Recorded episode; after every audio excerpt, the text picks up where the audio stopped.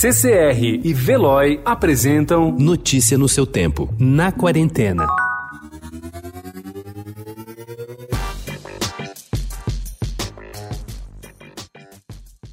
Na quarentena, Turma da Mônica em Ataque ao Coronavírus. Esse poderia ser o título de uma das aventuras dos personagens que divertem gerações há 60 anos, pois eles também entraram na luta contra o novo vilão da humanidade. Esse combate já promoveu façanhas, como fazer o Cascão lavar as mãos e um plano infalível do Cebolinha dar certo.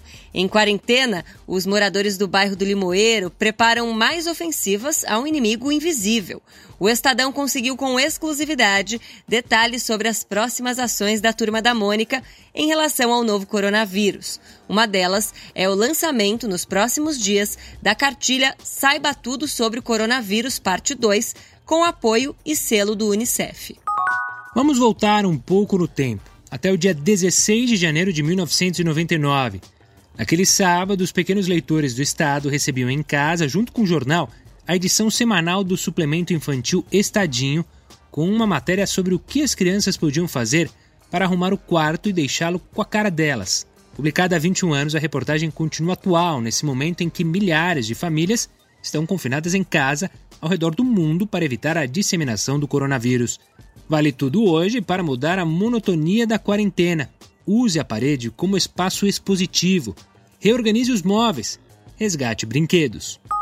Assim como famílias e amigos têm adotado métodos para conversar por vídeo à distância, professores e profissionais de áreas diversas utilizam a tecnologia para transmitir ensinamentos ao vivo e de forma gratuita, geralmente pelo Instagram, em que dura por apenas 24 horas antes de ser automaticamente apagado.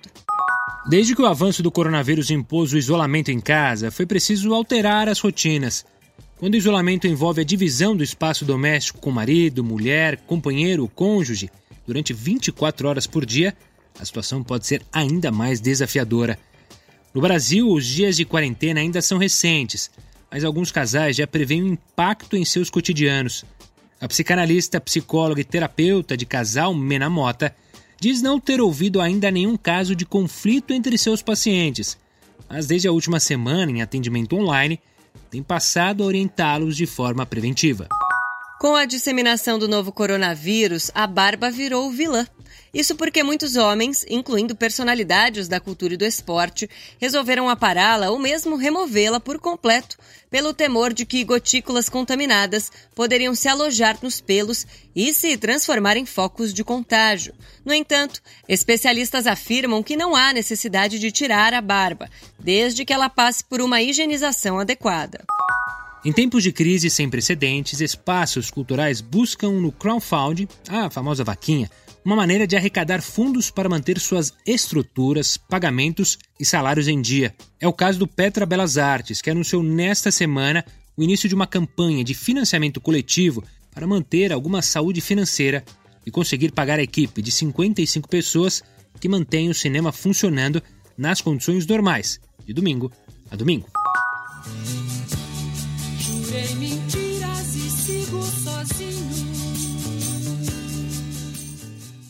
Nem Mato Grosso não está abalado como não esteve em nenhuma fase atravessada pelos seus 78 anos. Mentira. Houve um momento, lá pelo início dos anos 1980, em que a culpa bateu. Mas aí, Ney foi para a terapia e logo se reencontrou, depois de apanhar muito com o método Fischer-Hoffman, uma terapia de alto impacto emocional e físico que, de fato, devolveu a ele o equilíbrio e a paz.